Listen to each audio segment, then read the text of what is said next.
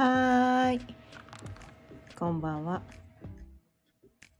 今日も6時になったので、ちょいわるおかんのゆうのみほろよいトーク、やっていきたいと思います。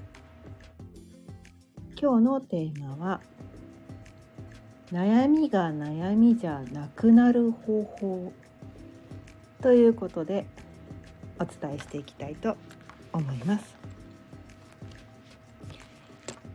改めましてこんばんは。かよねです。毎日夕方6時からだいたい15分前後その日のテーマを決めて気づきのヒントをお伝えしています。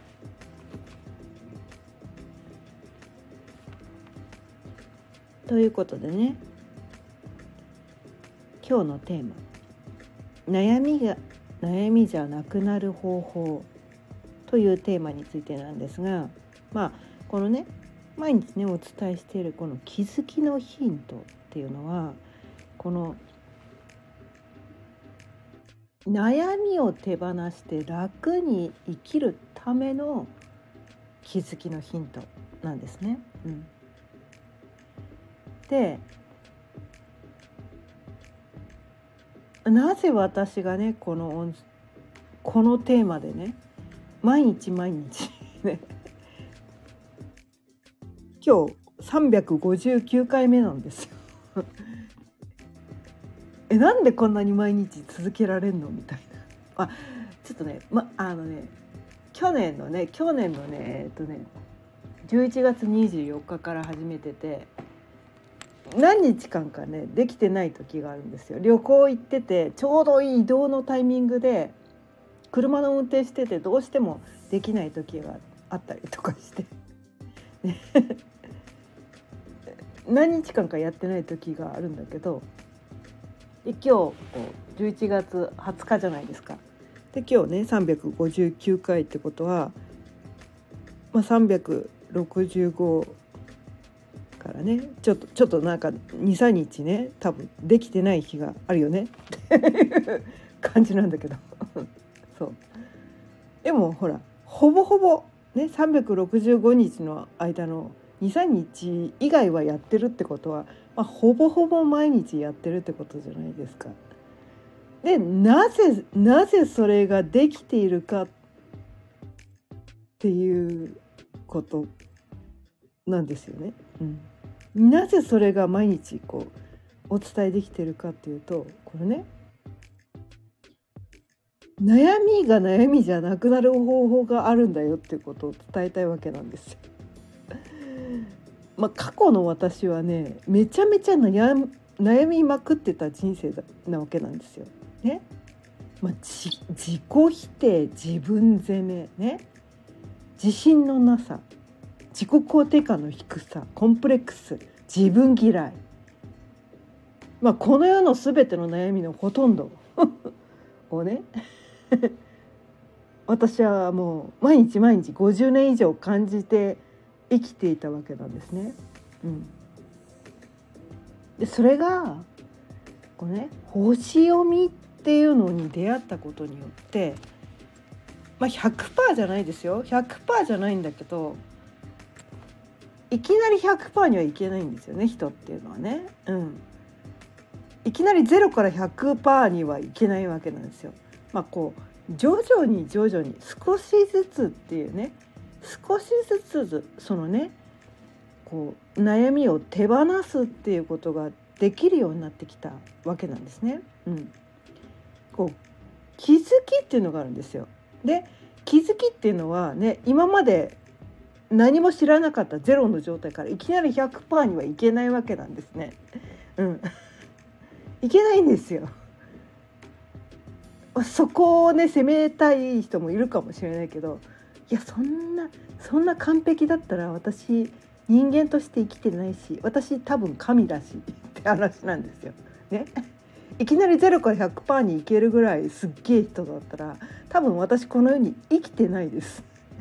まだ学ぶべきことがあるからねこの世に生きてると思うんですね。うん、いやまだまだまだまだ全然完璧じゃないんですよ。そう多分ねあの人が死ぬ時っていうのは多分完璧になった状態この世の全てのことが分かった状態かこの世の全てのことを諦めた状態どっちかだと思うんですね、うん、どっちかだと思うんです。あそういうことなのかっていうのともう何してもダメじゃん。うん何の望みもないじゃんっていう完全に100%絶望した時しかね死ねないと思ってるんですね。これいろんな人がねいろんな意見あるかもしれないけど私自身はねそう思ってるわけなんですね別にこれが正しいと言いたいわけじゃないんだけどまあそうなんじゃないかと思ってるわけなんです。でまあ話を元に戻すとねすぐ脱線するんですよね。もう酔っ払ってるんです 毎日ね酔っ払って私をお伝えしてるんですよ。まあ、知ってるかもしれないけどねだって題名がね「ちょいわるおかんの夕飲みほろ酔いトーク」なので。酔っ払ってるんです。酔っ払ってから配信始めてるんです。こう始める前にねこのね音声は音声配信を始める前にお酒2杯ぐらい飲んでるんですよ。でもね私そんなにのお酒強くないんです。2杯飲んだらベロベロなんです。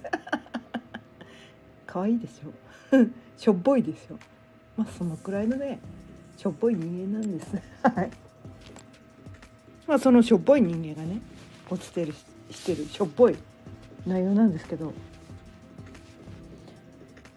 でもねこのね悩みが悩みじゃなくなるっていう経験を私は実際に体験したんです。体験したんです。その体験はなんなんて言ったらいいのかな。このそれまでねもう背中にこう1トンぐらいのこう石を背負ってた。のにそれを下ろしたような感覚になれたんです。なんだこの石背負う必要なかったじゃんみたいな。こんな重いもの今まで背負ってたけど。えこれ背負う必要がないものを背負ってただけじゃんみたいな。なんかそこに気づかされたのがこの星読みってやつなんですね。うん、でそれがそこになぜ気づけたのかっていうと自分が自分に対してすごい勘違いをしてた。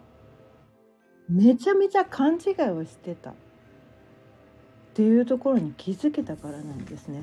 うん、そう。私はこうならなければいけない。こういうふうにして生きなければいけない。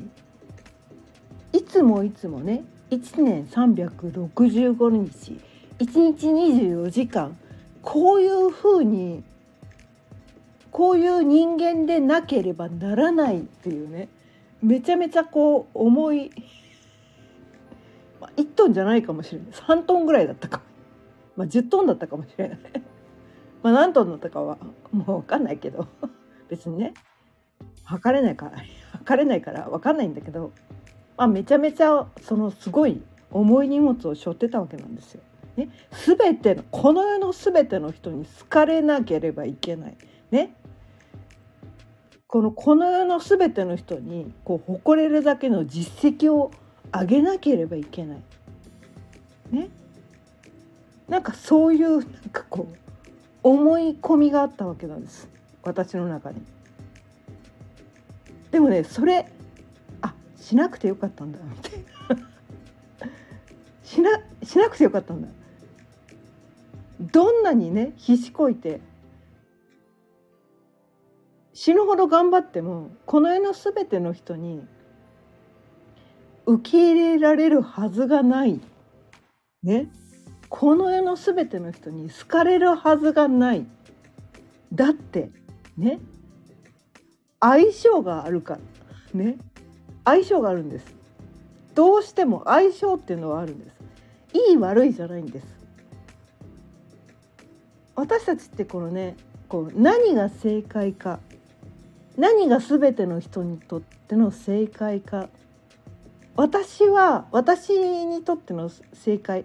ね全てのこの世の全ての人に認められるような正解は何なのかとかこの世の全ての人に好かれるような正解は何なのかそういう生き方は何なのかっていうところをこう探しがちなんだけれどもそれね絶対に無理なんです。絶対に無理なんです。絶対に無理なんです。もうこれは断言できます。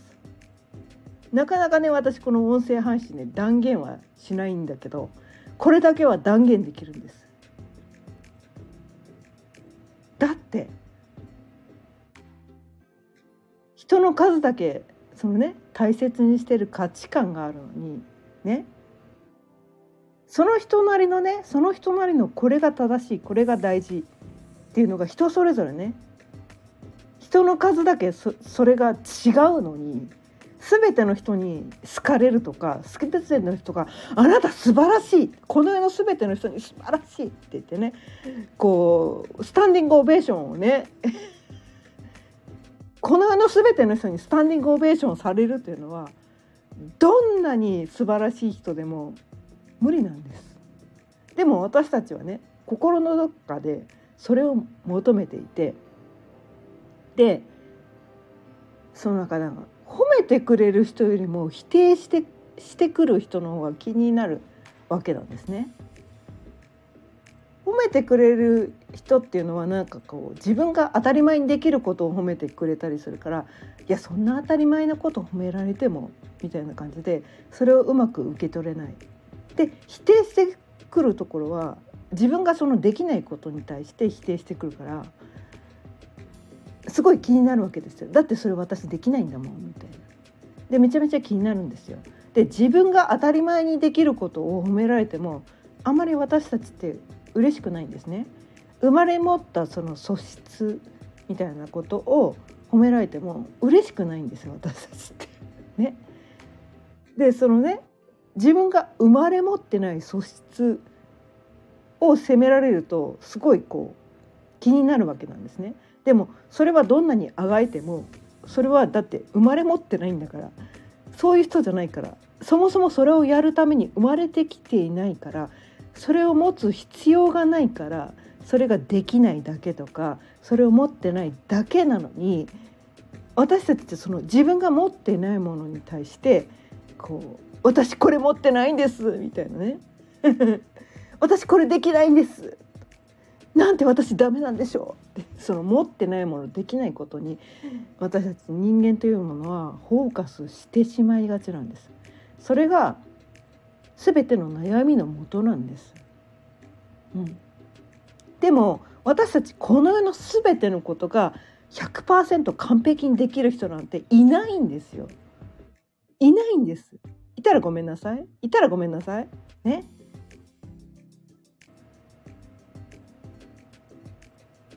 プロ野球選手のねその MVP 取れるぐらい野球ができる人。ね。サッカーが MVP 取れるぐらいできる人。ね。絵が MVP 取れるぐらいできる人。ね。その料理がそのなんていうのかな。ミシュラン。ミシュランでね5つ星取れるぐらいの料理ができる人。ね。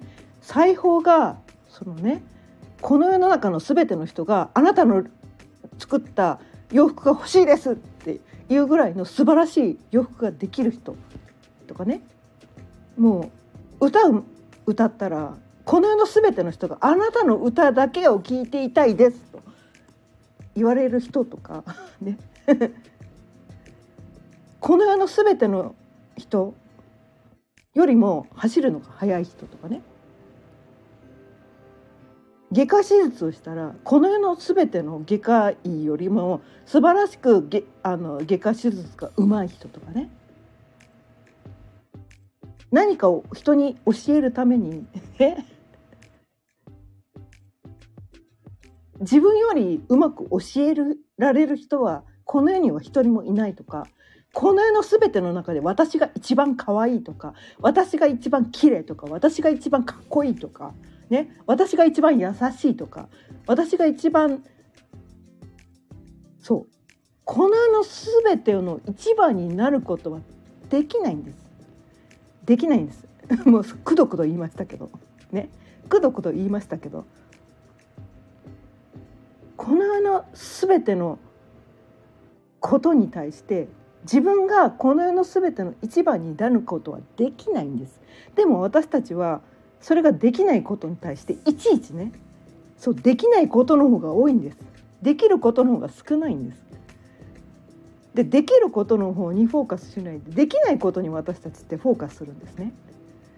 でそのできないことの方がね99.999%はできないことです。0.001%のことしか私たちはできないんです。なのにその0.001%のできることにフォーカスしないで99.999%のできないことにフォーカスして私はこんなこともできないです。私はこれもできないです。私はこれもできないんですって言って自己否定とか自分責めとかなんかそういうことをしてそれが悩みになってるんです。この愚かさ気づき気づいてくれます？これがどんなに愚かなことか。え何やっちゃってんですか？あなただっていやできないこともいっぱいできるけどあなたここの部分に対してはめちゃめちゃ素晴らしい才能を持ってるじゃないですか。そうできない方を見ないでできる方を見てくださいよ。っていうね。それをやればいいだけなんですよ。あにやささんこんばんは。今日も聞いてくださってありがとうございます。そうね。そう。私たちはねこうね無駄に悩みを作ってるんです。そう。できないことにフォーカスしてね。自分ができることにフォーカスしないでできないことばっかりにフォーカスして悩みをあえて作ってるんです。まあそれはねそれも一応理由があってできることばっかりにフォーカスしてたらそのなんていうのかな、まあ、そこで満足してしまうとつまんないんですよ生きるのがね。生きるのがつまんないんです成長がないわけなんですね。私これができるからってそこにこうあぐらをかいてしまうと成長が一つもないんですよ。だからできないことにフォーカスすることによってそのねこれができるようになったらいいなっていうところにフォーカスすることによってそこに対してこうなんかこう努力をすることができる。うん。まあ、それによってねこういろんな方法でどうにかしてこう人それぞれね何をできるようになりたいか、ね、今できないこと今持ってないことの何が欲しいかっていうのは人それぞれこう個々人で違うわけなんだけどそのなんだろう欲求欲求っていうのが湧いてくることによって私たちはこうワクワクしたりドキドキしたりとかねないものを欲しがるないものを欲しがりたいんです。そうあるものだけに100%満足して生きてたらつまんないんですよ。つまんないの。ね。だから私たちはねこのないものにフォーカスしてないものを欲しいでそのなかったものが得られた時にめっちゃ嬉しいんですよ。今までこれなかったけどそれが得られたって思った時にすっげえ嬉しい嬉しいんですよ。その経験をしたいために私たちはこの悩みっていうものをね自ら生み出してるわけなんです。だから自分が悩んでることに対して悩まないでください。笑っちゃうんだけどね。そう。何のためにこの悩みがあるのかというと人生を彩り豊かにしたいからね。人生を楽しみたいから自らこのねあえて悩みを生み出してるんです。生み出してるんです。そこに気づけたら多分ね今まで悩みだと思ってたことが多分悩みじゃなくなると思うんです。それは悩みではなくて楽しみになるはずなんです。ちょっとねこれがすぐにね受け入れられない人もいるかもしれないけどちょっとこれを受け入れるまでねちょっと時間が必要な人もいるかもしれないけど実は実は私たちねこの世の中の全ての人がみんなこれやってるんですこの世の中で悩んでる人はみんなこれをやってるだけなんです。自分がねこの人生をね楽しみたいがためにあえて悩んでるって。笑っちゃうんですよね。笑っちゃうんだけど。これねあのね、まあ、スルメのようにこの言葉を噛みしめてください。噛みしめてください。何度も何度も噛みしめてください。いつかこれが分かる時が来た時にあなたは悩みをきっと手放せると思います。ということで今日もあ今日もね20分過ぎちゃったね。はい。今日もそろそろ終わりにしていきたいと思います。今日は悩みが悩みじゃなくなる方法ということでお伝えしていきました。今日も聞いてくださってありがとうございました。毎日夕方6時からだいたい15分前後その日のテーマを決めて悩みを手放して楽しく生きるための気づきのヒントをお伝えしています。また聞いてくださったら嬉しいです。もし今日の音声を聞いてちょっとでも気づきのヒントが得られたな。って思ったらチャンネルのフォローやいいねボタンもぜひよろしくお願いいたします。それではまた明日。さようなら。